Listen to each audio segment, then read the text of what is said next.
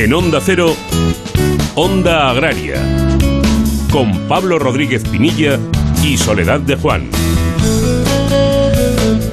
Muy buenos días, bienvenidos a Onda Agraria, donde hasta las 7 de la mañana hablaremos de campo, hablaremos de agricultura, de ganadería, de pesca, de agroindustria, de alimentación y en definitiva de todo lo relacionado con el medio rural en este último fin de semana del mes de febrero. Soledad, muy buenos días. Muy buenos días Pablo y muy buenos días a todos los amigos y a todos los oyentes de Onda Agraria en este febrero. Es verdad que ha sido, como dices tú, febrerillo loco, hemos tenido de todo, pero bueno, aquí estamos.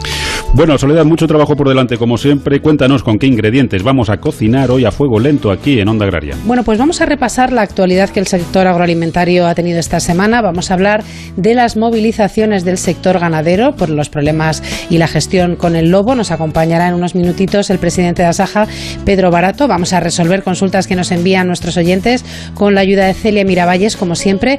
También queremos hablar de una denuncia sobre la alteración grave que está atravesando el mercado del tomate. Nos acompañará el presidente de Hortifruta, Francisco Góngora. Vamos a repasar la actualidad que ha dejado el sector agroalimentario en las redes sociales con Alfredo Zamora. Otro problema, un barco con casi 900 vacas que acaba de, atracar en, Cartagena, pero que lleva dos meses dando vueltas, un problema grave para nuestros productores. Hablaremos con la gerente de Asoprovac, Matilde Moro, para que nos cuente qué es lo que está sucediendo. Y vamos a repasar, como hacemos cada sábado, los principales precios agrícolas y hablar con Jorge Ron para que nos diga qué tiempo nos espera para nuestros cultivos y para nuestros animales este fin de semana. Bueno, pues recordamos muy rápidamente cómo contactar con nosotros a través del correo electrónico ondaagraria.onda0.es y también pueden seguirnos a través de las redes sociales en Twitter, arroba Onda Agraria y en LinkedIn. Y ahora sí, y dicho todo esto, ponemos ya en marcha el tractor de Onda Agraria y empezamos la tarea cosechando la actualidad de la semana. Pablo Rodríguez Pinilla y Soledad de Juan, Onda Agraria.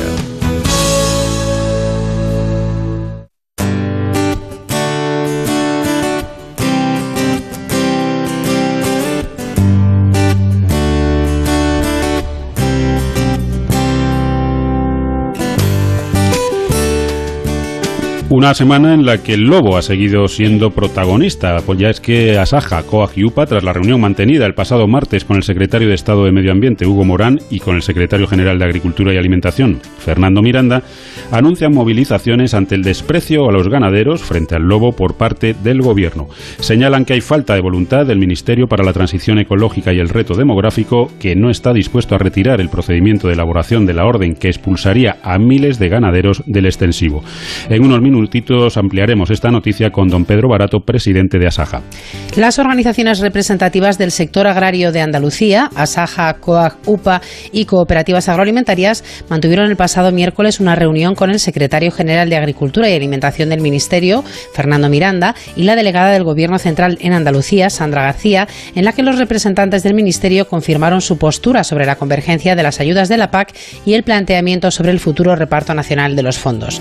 Como consecuencia, los agricultores andaluces sacarán los tractores a la calle en cuanto lo permita la pandemia como protesta ante lo que entienden está siendo un proceso no consensuado y acelerado que ataca directamente a la principal región agraria de España, a un modelo diverso, productivo y generador de riqueza en el territorio. El ministro de Agricultura, Pesca y Alimentación, Luis Planas, recalca en Murcia su intención de proponer a las comunidades autónomas en la próxima reunión del mes de mayo que el sector de frutas y hortalizas se pueda acoger por primera vez a los pagos directos de la PAC. De una medida que no gusta a todas las comunidades autónomas, como es el caso de las ubicadas en la cornisa cantábrica, que no verían justa esa decisión, mientras por otro lado se dificulta la entrada de superficies de otros usos o sistemas productivos, como es el caso de los pastos arbustivos. La Asociación Nacional de Fabricantes de Queso, ANFAQUE, organización integrada en la Federación Nacional de Industrias Lácteas, en la FENIL, reclama la exclusión del queso del etiquetado Nutri-Score, una medida que el Ministerio de Consumo ya ha anunciado para el aceite de oliva y que también han solicitado citado otros sectores agroalimentarios como el del jamón ibérico.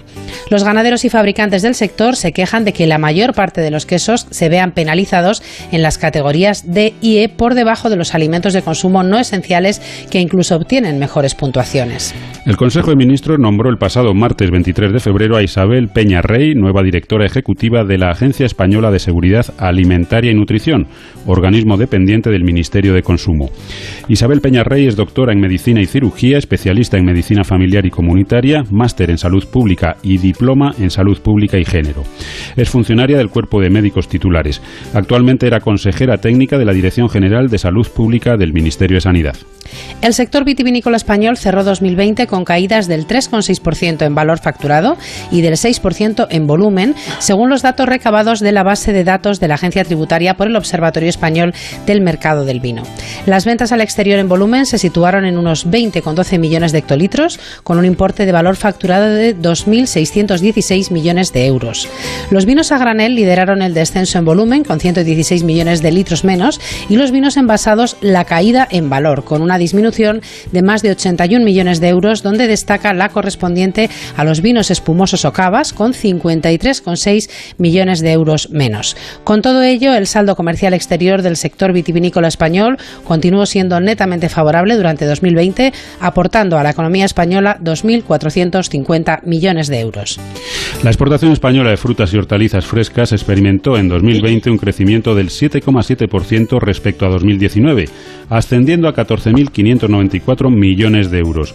El volumen registró un descenso interanual del 2,8%, situándose en 13 millones de toneladas, según datos del Departamento de Aduanas e Impuestos Especiales procesados por FEPEX. La exportación de hortalizas creció un 4,6%, situándose en 6.022 millones de euros, y el volumen fue el mismo que en 2019, con 5,6 millones de toneladas. La exportación de frutas se situó en 8.572 millones de euros, un 10% más que en 2019, y el volumen retrocedió un 5%, totalizando 7,4 millones de toneladas.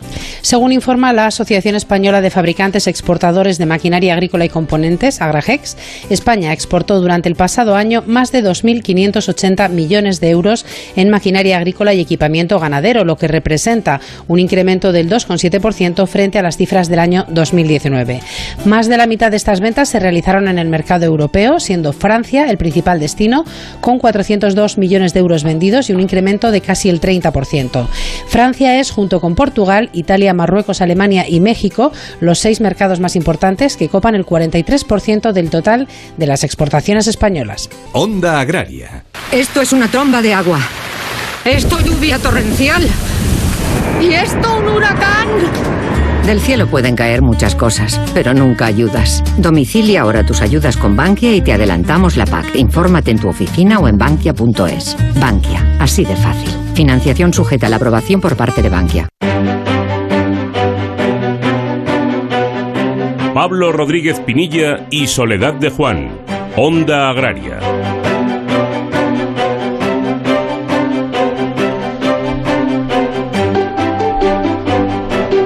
Bueno, pues lo escuchábamos en las noticias. Las organizaciones representativas de los ganaderos, Asaja, Coag y UPA, pues se han reunido esta semana con el secretario de Estado de Medio Ambiente, Hugo Morán, y con el secretario general de Agricultura y Alimentación, Fernando Miranda, para tratar el tema del lobo. Y la cosa no ha ido, no ha ido muy bien. La verdad es que, bueno, por la actitud del Ministerio de Transición Ecológica no parece la más adecuada para defender a la ganadería extensiva, que es lo que dice la ministra, que es una prioridad de este gobierno. Es una forma muy extraña de defender a la ganadería extensiva. Pero para hablar de todo ello tenemos con nosotros a don Pedro Barato, presidente de Asaja. Don Pedro, muy buenos días, como siempre, bienvenido a Onda Agraria.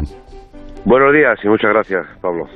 Bueno, don Pedro, se ha intentado el, bueno, pues llegar a un consenso, el tratar de dialogar, eh, de, imponer sentido común en esta cuestión, pero está claro que es una decisión tomada ya a priori, presionados por quien sea, por parte del Ministerio de Transición Ecológica, y que no hay nada que hacer, a pesar de lo que dice la ministra de que la ganadería extensiva sea una prioridad para el gobierno del señor Sánchez. Bueno, yo creo que todavía no está todo perdido, creo yo, ¿no? Porque eh, se desmontó al secretario de Estado todo lo que decía en la reunión y la verdad es que tenía pues, falta de rigor, por no utilizar otra palabra más, más fuerte, ¿no? en las manifestaciones y en la exposición que hizo el secretario de Estado. Primero, el lobo no está en peligro de extinción, está en expansión. Lo único que está en peligro de extinción eh, somos los ganaderos que cada día pues quedamos eh, menos. En segundo lugar, ha sido una decisión totalmente eh, manipulada eh, con ese comité científico y también manipulada con teniendo eh, valiendo el voto de Melilla pues lo mismo que el de Cantabria, el de Castilla-León o el de Galicia o, otras comunidades que están afectadas por, por, el lobo, ¿no?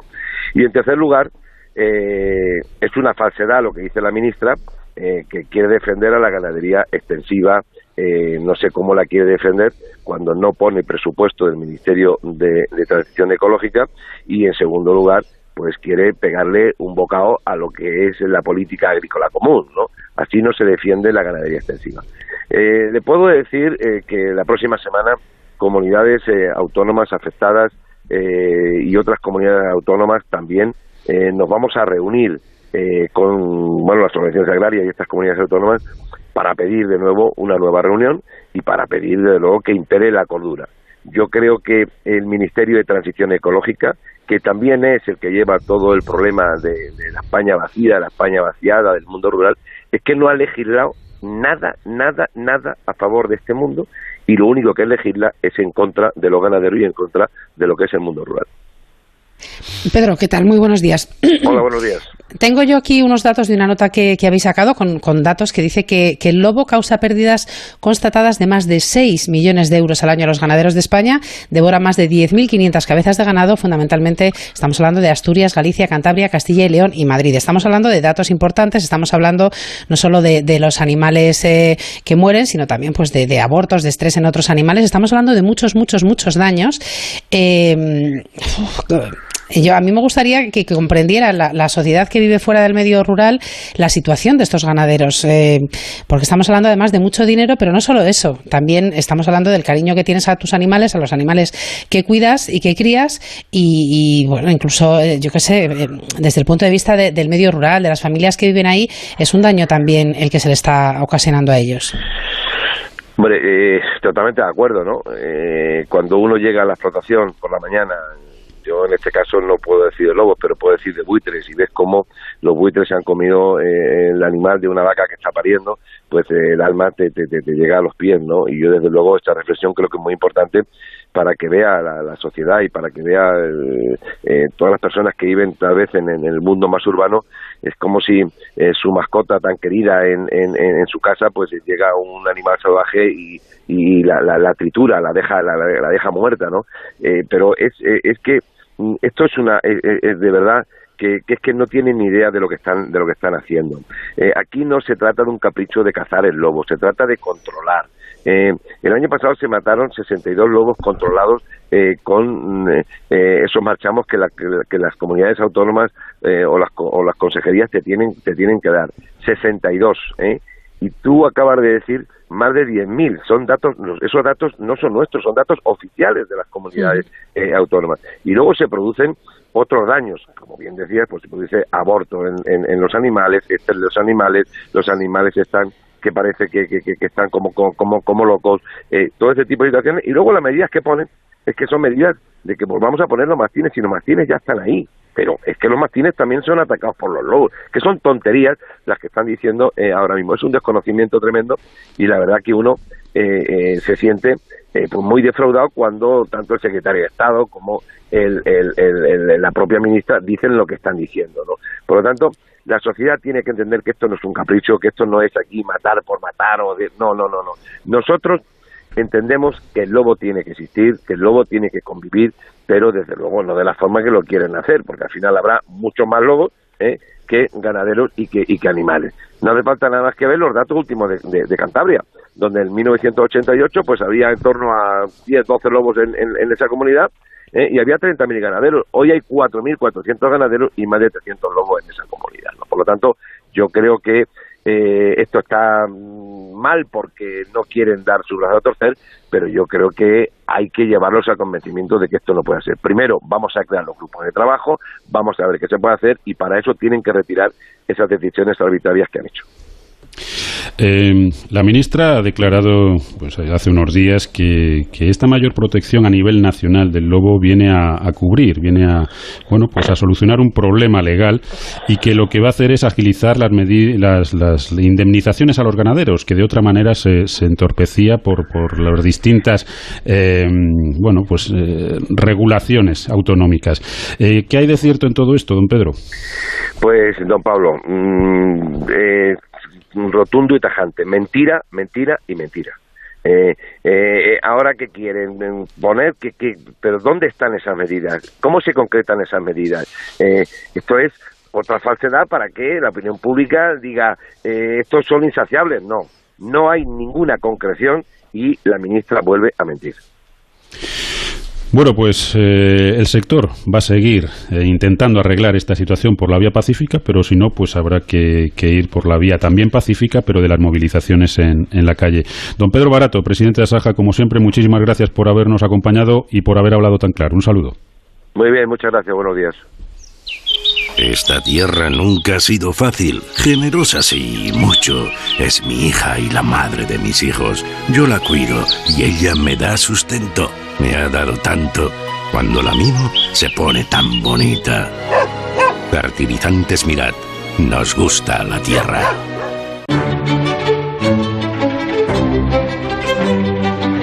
Onda Agraria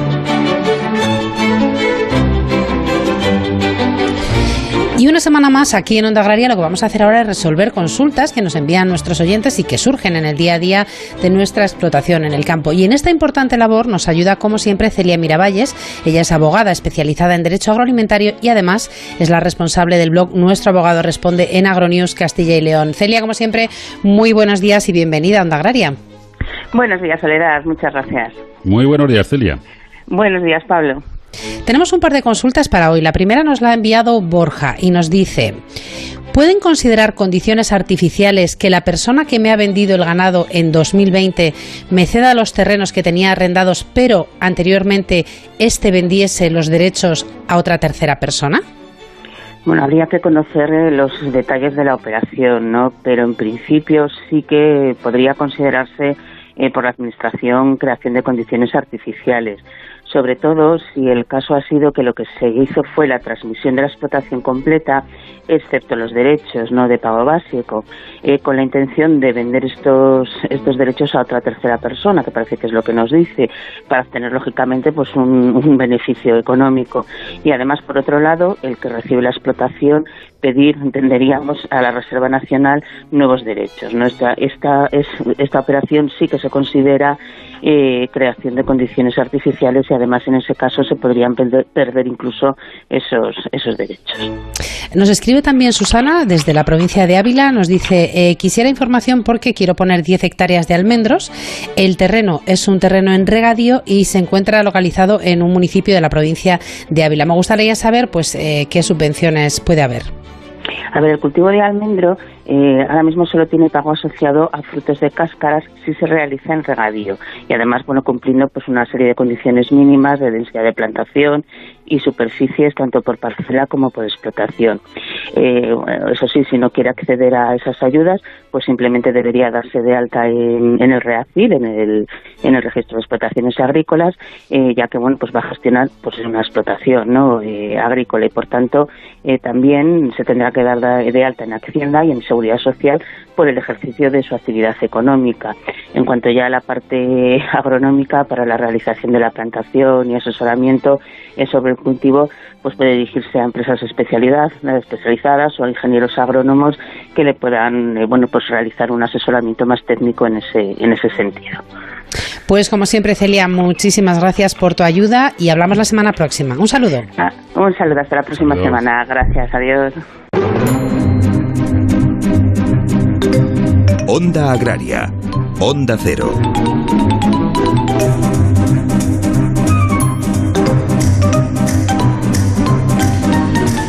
Bueno, pues seguimos aquí en Onda Agraria, ya saben, hablando de campo, hablando de ganadería, hablando de agricultura hasta las 7 de la mañana en Onda Cero, que es lo que más nos gusta. Vamos a hablar ahora de una situación complicada que atraviesa uno de los productos pues eh, estrella de nuestra agricultura, que no es otro que el tomate. Y de ello vamos a charlar con don Francisco Góngora, que es el presidente de Hortifruta. Don Francisco, muy buenos días, bienvenido a Onda Agraria. Buenos días, ¿qué tal? Muy bien. Pues muy bien, don Francisco, hablando de campo, que es lo que más nos gusta, aunque desgraciadamente siempre tenemos problemillas por ahí, pero bueno, seguimos seguimos avanzando, no van a poder con, con nosotros. Uno de esos problemillas, don Francisco, al desaliento, que se llama. Desde, desde, luego que sí, no van a poder, no van a poder con los productores. Don Francisco, tenemos, eh, bueno, muchos problemas encima de la mesa, todos ellos pues, pues eh, se irán solucionando, pero hay uno que ya eh, viene arrastrando y son años y años y ni la Comisión Europea ni, ni el gobierno de España toman medidas al respecto, que es pues el tomate y todo lo que rodea al, tomate con esa entrada indiscriminada de productos de todas partes del mundo que lo producen casi con prioridad frente al tomate español. ¿Cómo está la situación y, bueno, qué justifica la denuncia que desde Hortifruta se realiza en este, en este producto? Pues la situación está fatal, cada vez, cada vez peor. Eh, y esta es la denuncia que hemos hecho ahora mismo, se la hemos trasladado al Ministerio de Agricultura, la Consejería de Agricultura de, la Junta de Andalucía. Se la hemos trasladado a los miembros del Parlamento Europeo nuestros que están presentes en la Comisión de Agricultura. Eh, estamos haciendo ya el canto del cisne, ¿no? Porque, porque no sabemos a quién recurrir. El problema es que nos encontramos con unos eh, eh, unos datos que no son públicos y al no ser públicos cuesta mucho trabajo recabarlos. ¿no? A lo mejor no son públicos porque no interesa que los sean, ¿no? Y cuesta mucho trabajo recabarlos, pero lo que sí está claro es que lo que hemos podido saber nosotros es que si el año pasado había, tenía Marruecos 285.000 toneladas de contingente para tomate, se elevó a 486.000. Esto es un incremento tremendo. Y, el gran problema, y este año el dato de febrero también lo teníamos, de, de 28.000 toneladas se habían ido a casi 32.000. Entonces, este, este problema no podemos no podemos soportarlo, ¿no? Tenemos que, porque si no este año nos vamos a ir otra vez a las 500.000 toneladas. Y el gran problema de esto, nosotros no queremos negarle, mm, digamos, el comercio a nadie. Lo que, no, lo que queremos es luchar en las mismas condiciones. Es que resulta que, que, que, nos estamos encontrando que, ya sabemos lo que hay en materia de precios, ya tienen unos precios irrisorios porque tienen unos costes de producción que son bajísimos, derivados de una mano de obra. ¿Eh? Entonces a nosotros se nos exige por el compromiso verde, por la sostenibilidad, por la medioambiental, la económica, la social, se nos está exigiendo por todos sitios unos niveles de calidad tremendos, ¿eh? que no son recíprocos, no son, no son los mismos que se les exigen a ellos. Y esto es lo que tenemos que elevar nuestra queja en ese sentido. Francisco, ¿qué tal? Muy buenos días. Muy buena, ¿qué tal? Una queja eh, que comparten muchos de los sectores dentro del sector agroganadero y es esas exigencias que tenemos a la hora de producir, ese modelo europeo de producción, que no, que no se exigen cuando vienen los productos de fuera. Pero, pero antes de eso, que es un tema que me parece muy, muy grave, yo hay una duda que tengo. Estamos hablando de, nos, nos dabas los datos del año pasado, incluso los datos de febrero, si hay un contingente aprobado, una cantidad aprobada, yo no entiendo que casi se duplique esa cantidad. Eh, ¿Qué falla ahí para que eso ocurra? Porque no hay controles. ¿Qué es lo que estamos demandando nosotros? Que se produzcan los controles donde se tienen que producir en aduanas, en fronteras. Claro, pero es que a estas alturas del siglo XXI en la Unión Europea que esté fallando algo eh, como son los controles de entrada de productos de fuera es para preocupar no solo al sector productor de tomate, sino a toda la sociedad. Sí, porque además hay otros condicionantes que no conocemos que son los acuerdos preferenciales con esos países terceros. Y entonces, al final siempre hay monedas de cambio, ¿no? Que es lo que nosotros, lo que nosotros no queremos ser, como supongo que cualquier otro sector no quiere hacer moneda de cambio siempre, en el sentido negativo, ¿no? Francisco, entonces no hay controles no por una cuestión organizativa, no por una cuestión de infraestructuras o, o económicas, sino no hay controles porque no se quiere controlar la entrada de ese producto. Yo no me atrevería a decir tanto, pero es lo que al final tenemos que pensar, ¿no? Porque, porque hombre, si, si se hacen unos, si se firman unos acuerdos que hay que respetar, pues tenemos que respetarlos. A nosotros se nos exige el respeto total y, y, sin embargo a estos países terceros no se respeta Es verdad que la crisis, que, esto, solo, esto no es solamente el resultado de la crisis que tenemos ahora mismo de, de precios, ¿no? Porque también eh, las condiciones climáticas favorecen que otros países eh, alarguen sus su ciclos de producción y tal. Bueno, todo esto son circunstancias que tenemos que ir asumiendo.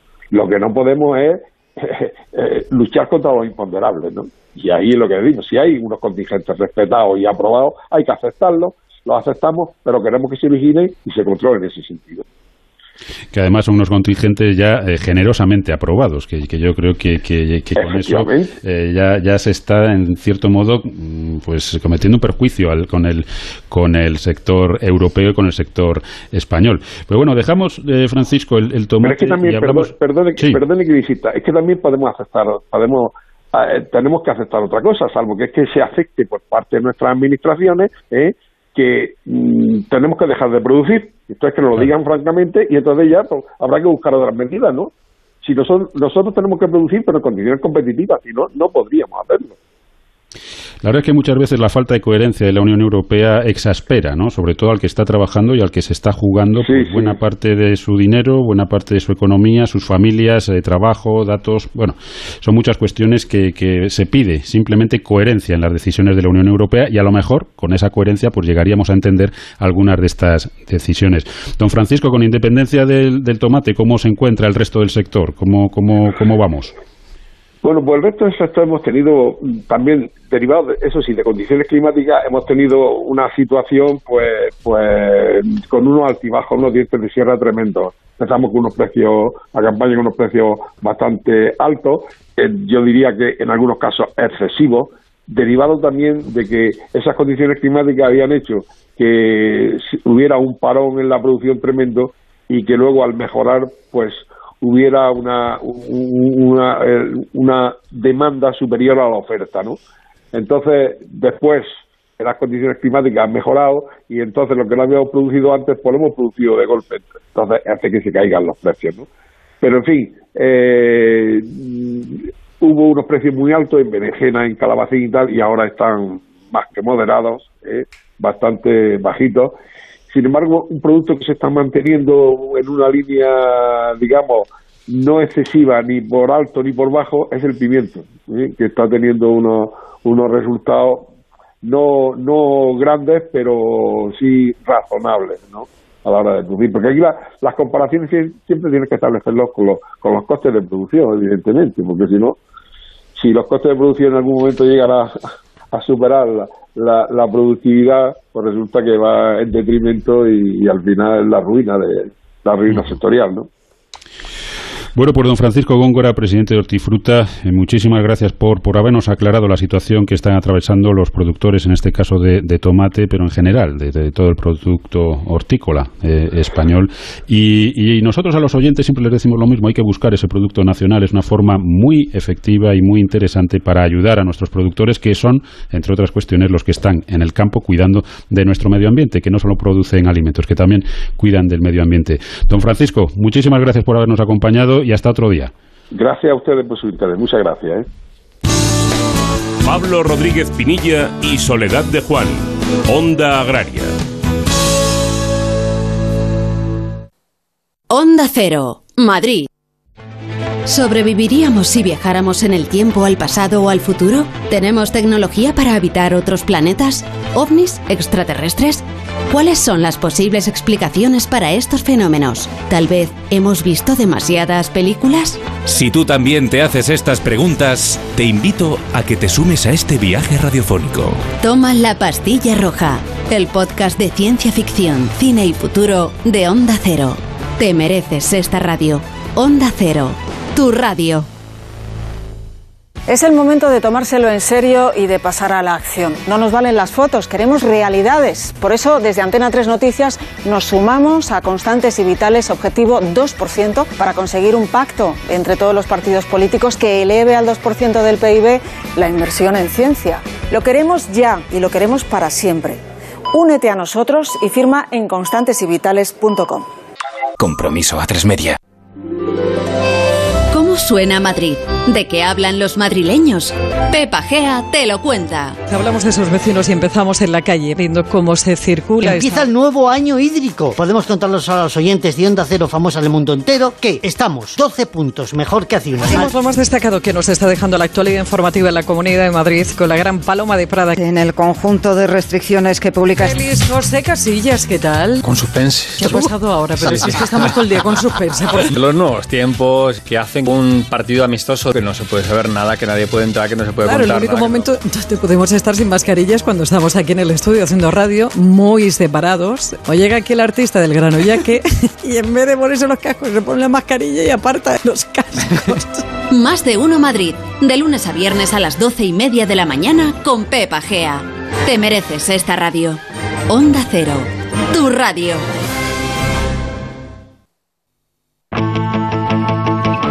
Pablo Rodríguez Pinilla y Soledad de Juan. Onda Agraria.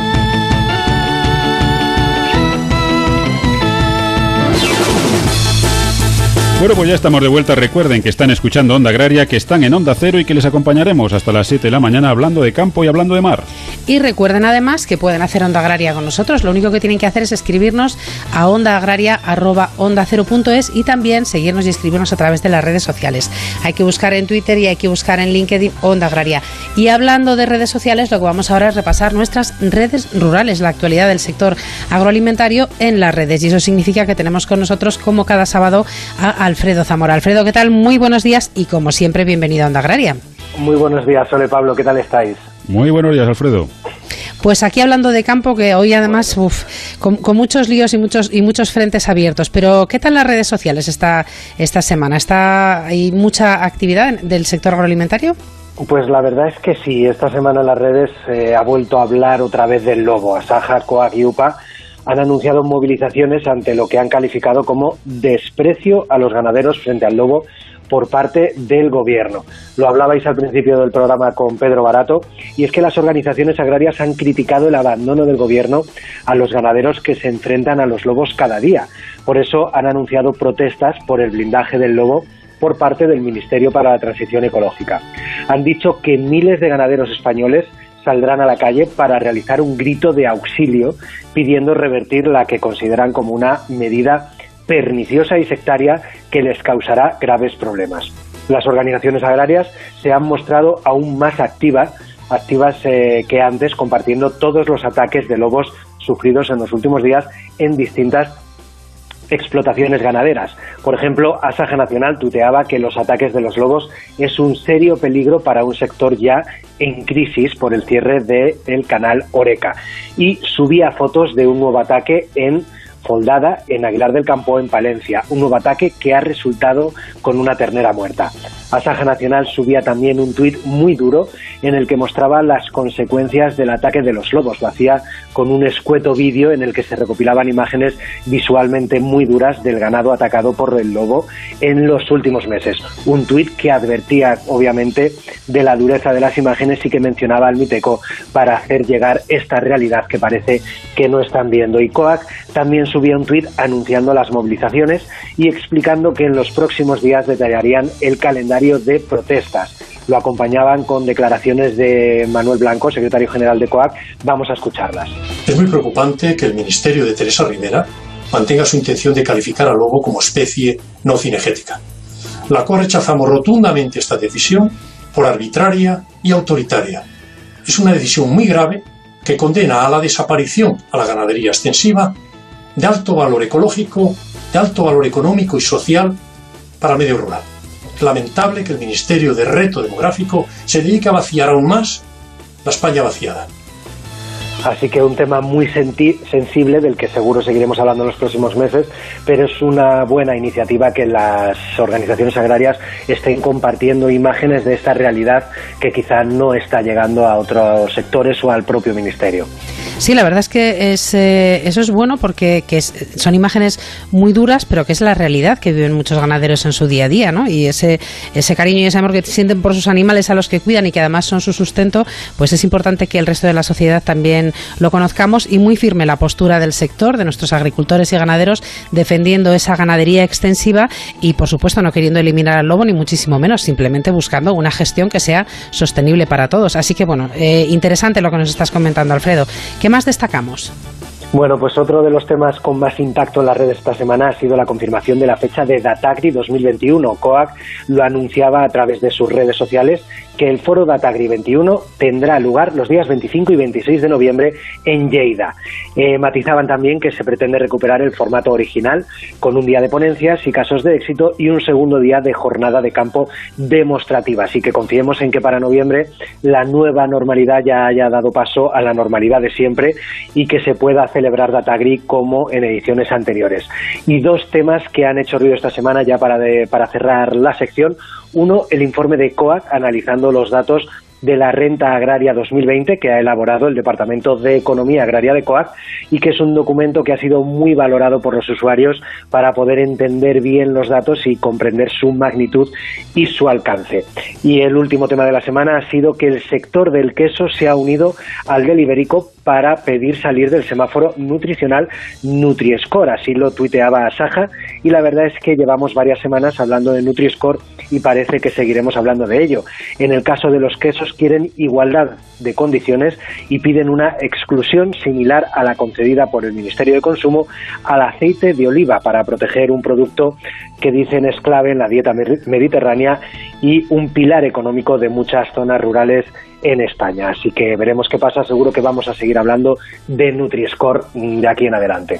Con total seguridad, Alfredo. Además, hay una cuestión que yo no termino de entender muy bien y es cómo una potencia agroalimentaria como es España no tiene su propio eh, sistema de etiquetado visual, de etiquetado intuitivo o como se quiera llamar para, para bueno, pues eh, contraponerse a, a esta situación que se nos está imponiendo casi con este Nutri-Score. Yo creo que España tiene profesionales más que de sobra y más que preparados para, para organizar un, un sistema fiable de evaluación de, de los alimentos. De hecho, bueno, pues ya, ya, ya existen estudios, existen trabajos importantísimos desde el Ministerio de Sanidad.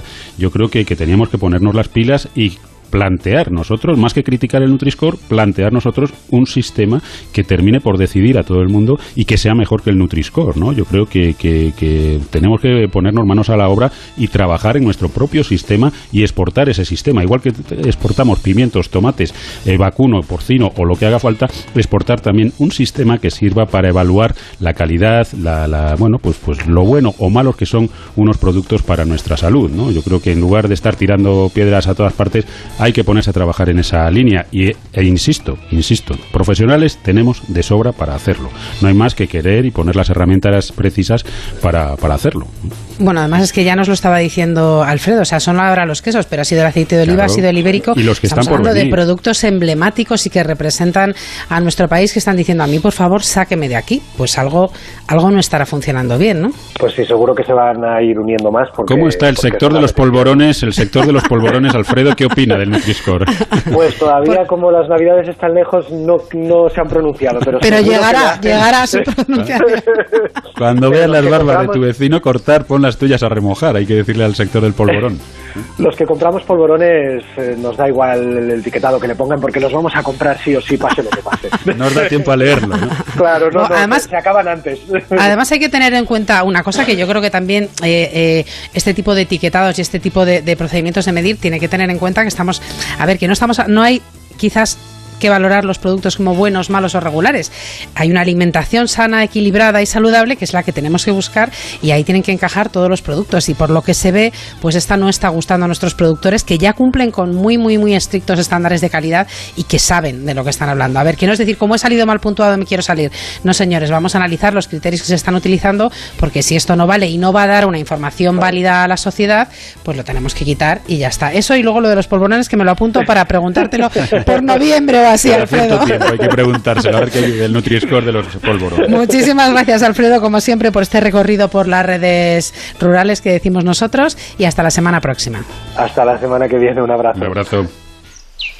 Esta tierra nunca ha sido fácil, generosa sí, mucho. Es mi hija y la madre de mis hijos. Yo la cuido y ella me da sustento. Me ha dado tanto. Cuando la mimo, se pone tan bonita. Fertilizantes Mirad. Nos gusta la tierra. ¿Sobreviviríamos si viajáramos en el tiempo al pasado o al futuro? ¿Tenemos tecnología para habitar otros planetas? ¿OVNIs? ¿Extraterrestres? ¿Cuáles son las posibles explicaciones para estos fenómenos? Tal vez hemos visto demasiadas películas. Si tú también te haces estas preguntas, te invito a que te sumes a este viaje radiofónico. Toma la pastilla roja, el podcast de ciencia ficción, cine y futuro de Onda Cero. Te mereces esta radio.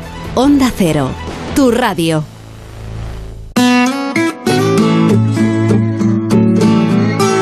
Onda Agraria. Onda Cero.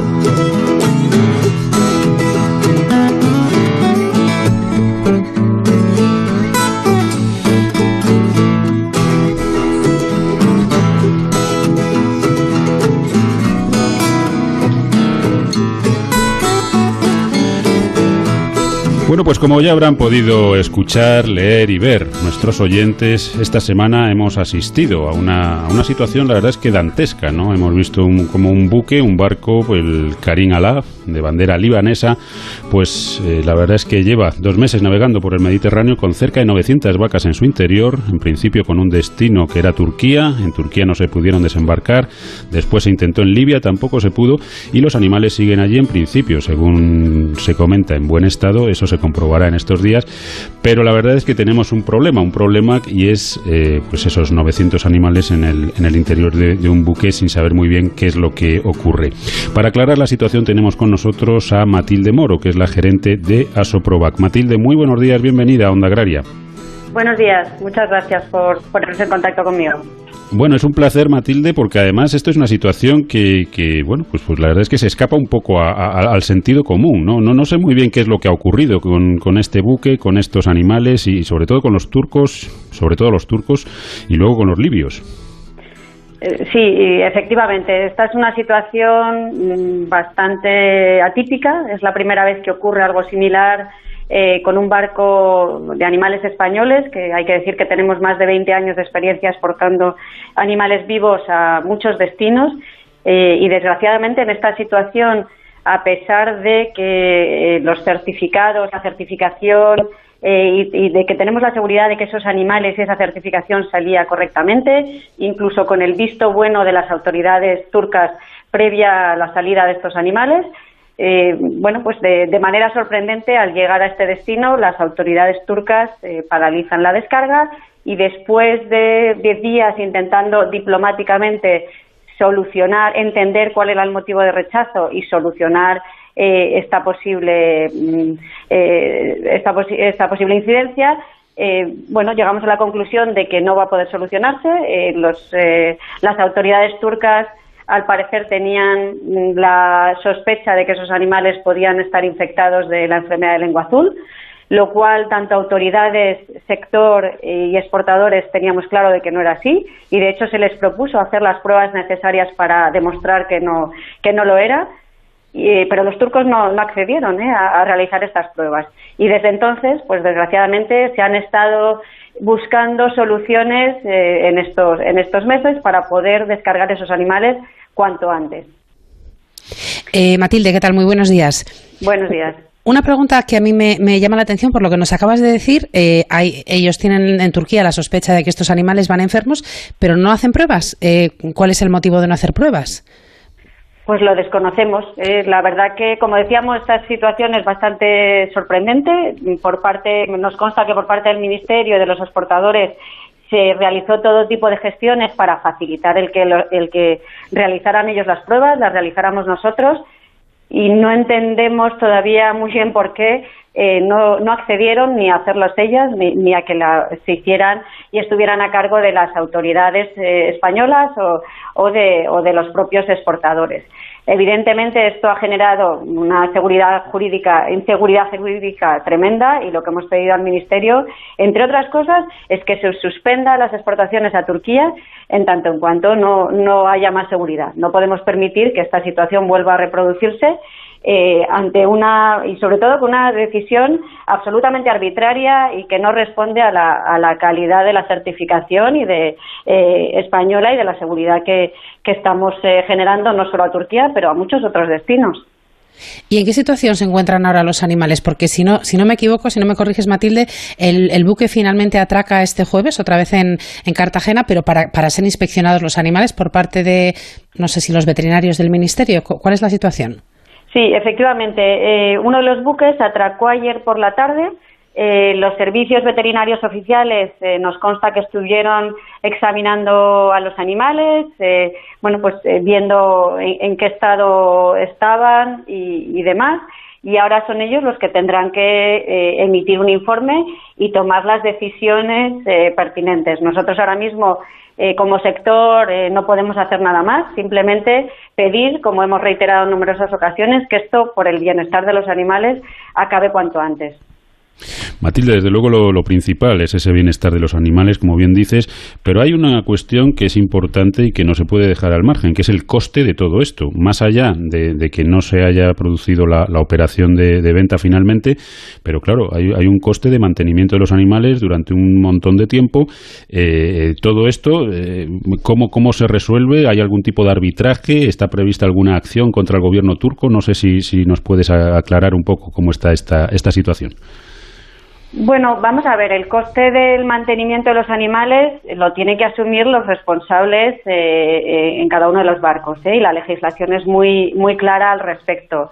Sí que es cierto que esta situación ha puesto de manifiesto algunos campos de mejora en la, en la legislación.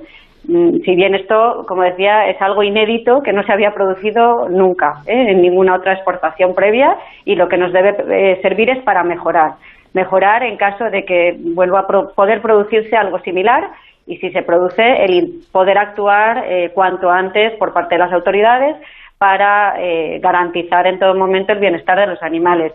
El coste, evidentemente, altísimo, pero a nosotros lo que nos preocupa es el bienestar y que, y que ese bienestar se mantenga en todo, en todo momento, tal y como está establecido en la legislación comunitaria, que, como bien sabéis, es la más eh, estricta del mundo. Nosotros como sector, evidentemente, eh, ya se lo hemos transmitido al Ministerio y nos vamos a dirigir a la Comisión Europea para que, para que esta situación se investigue e incluso no descartamos el pedirles eh, bueno, pues que se eleve una queja formal ante la OMC. Eh, estamos asistiendo últimamente a una serie de decisiones arbitrarias no solo con relación a las exportaciones de animales vivos, sino de otro tipo de productos por parte de terceros países que, desde luego tienen que hacer reflexionar a la Comisión eh, bueno, pues eh, sobre, sobre el poder de estos países terceros respecto a, eh, bueno, y su comportamiento en ocasiones, eh, bueno, pues que no es acorde a los acuerdos que están establecidos en la OMC.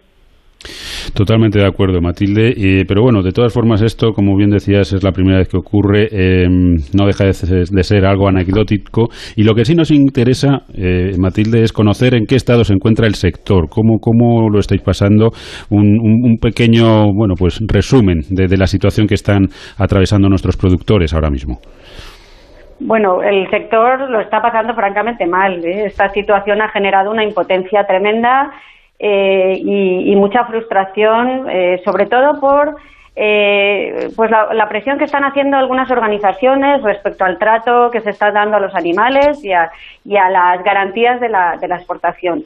Y, eso no debemos permitirlo. Como decíamos, esto es una, una cuestión anecdótica que evidentemente está generando eh, mucha impotencia en el sector, eh, eh, nos están pidiendo que actuemos, que actúe la Administración, que seamos lo más contundente posible para que esto no vuelva a ocurrir y que podamos demostrar que bueno que realmente las cosas se hacen bien y yo creo que así así así es y, que sigamos pudiendo o reanudando las exportaciones como bueno en la medida de lo posible para mantener una actividad normal que porque además partimos de una situación compleja después de, de, un año eh, largo de COVID en la cual el mercado ya ha sufrido de manera importante.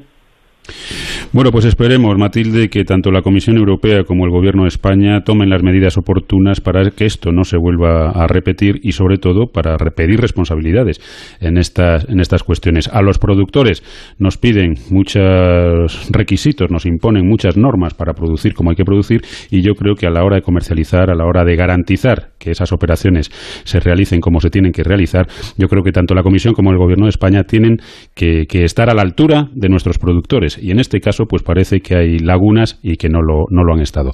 Matilde Moro, gerente de Asoprovac, muchísimas gracias por habernos acompañado y hasta otro día esperemos que para hablar de cuestiones más agradables referentes al, sector del vacuno de carne. Esperemos que sí. Muchísimas gracias. Buenos días. Un saludo. Fertiberia, líder en fertilizantes, le acerca la información de los mercados agrícolas. Y como cada sábado, como cada semana, repasamos los principales precios agrícolas. Vamos a empezar con el trigo blando panificable, que se ha pagado a 219,40 euros tonelada. El trigo duro lo ha hecho a 285,28 euros tonelada. La cebada pienso, 186,54 euros tonelada. También mm, repasamos precios de los guisantes secos, 262,99 euros tonelada. O lentejas, 464,40 euros tonelada. Y repasamos también precios medios nacionales en origen de frutas y hortalizas por cada 100 kilos, empezando con la pera conferencia, 80,90 euros, el aguacate, 187,49 euros, el plátano, 35,31 euros, repasamos también el precio del brócoli, 30,72 euros y terminamos hoy con el calabacín, 27,99 euros 100 kilos. Fertiberia. Toda una vida siendo referencia en la agricultura española. Con una apuesta firme y constante por la innovación y la sostenibilidad ofreciendo productos y servicios de primera calidad, dando respuesta a todas las necesidades del agricultor y persiguiendo siempre la máxima rentabilidad de sus cultivos. Solo una marca. Fertiberia.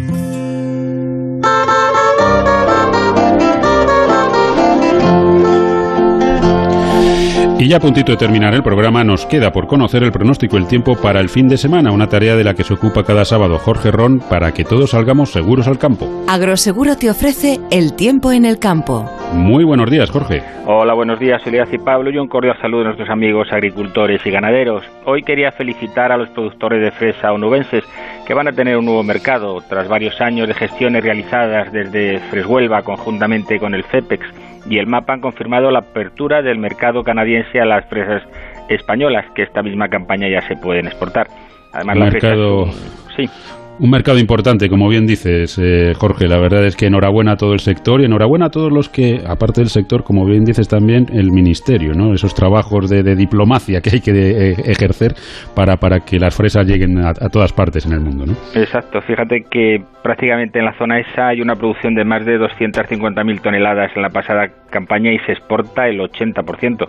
Pero bueno, todavía queda fresas para que disfrutemos los españoles, que, que da gusto y es, es un producto riquísimo.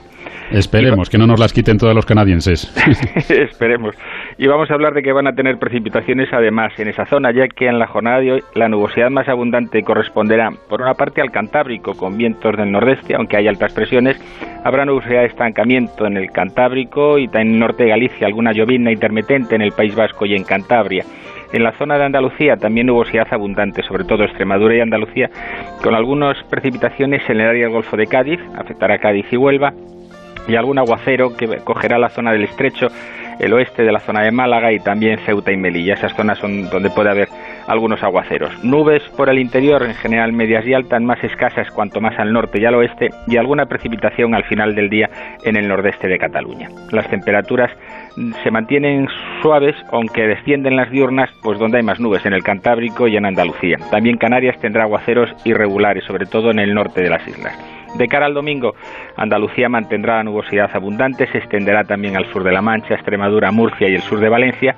Los aguaceros afectarán prácticamente a todo el sur de Andalucía, Ceuta y Melilla y también a las Canarias. Precipitaciones en el Cantábrico Oriental y por la tarde se extenderán a Cantabria. Y cielos poco nubosos en el oeste de Galicia, Castilla-León, norte de Extremadura, Aragón, Cataluña e inclusive en la zona centro. Los vientos destacar durante todo el fin de semana fuertes del este en el Cantábrico y Galicia y también en el estrecho. Y las temperaturas pues en general suaves. Así que como ves, fin de semana más nubes en el Cantábrico y en Andalucía, en los dos extremos y algunas precipitaciones. Y habrá que ver la semana que viene cómo viene, que vendrá un poco revuelta. Viene un poco de todo, pero tampoco alarmante. Pues eso nos cuentas mañana, Jorge. Hasta aquí las, previsiones para el fin de semana y mañana domingo, pues la previsión para, para esta semana próxima. De acuerdo, un abrazo. Un abrazo. Amaneces antes que el sol y conviertes la tierra en frutos y superas plagas, heladas, pedrisco y cada día empiezas de nuevo. Eres de una naturaleza especial. Por eso hay un seguro especial para ti. Y ahora es el momento de contratar tu seguro de uva de vino. Agroseguro, más que un seguro. Thank you. Bueno, Soledad, pues antes de terminar, enviar un beso enorme, mucho ánimo y muchísima fuerza a nuestra compañera Julia, Julia Otero, que, bueno, pues atraviesa una situación complicada, un partido difícil el que tiene que jugar, pero que seguro, seguro que todo sale bien. Así que, de todo el equipo de Onda Agraria, un beso enorme. Se nos acabó el tiempo, pero solo por hoy, porque mañana, de 6 a 7 de la mañana, les esperamos aquí en Onda Agraria, en Onda Cero, para seguir hablando de campo. Hablaremos también de mar, por supuesto, y sobre todo con todos sus protagonistas. Nacho Arias, estuvo en el control técnico. A los mandos de la, de la cosechadora Soledad, que pases un buen sábado y hasta mañana. Hasta mañana a todos, feliz día. Ya saben que Onda Agraria es el programa para los que trabajan en el campo y para aquellos a los que les gustaría hacerlo. Nos vamos y recuerden que estén donde estén, díganlo. Yo escucho Onda Agraria. Les esperamos mañana domingo de 6 a 7 de la mañana aquí en Onda Cero, en Onda Agraria, para seguir hablando de campo y de mar.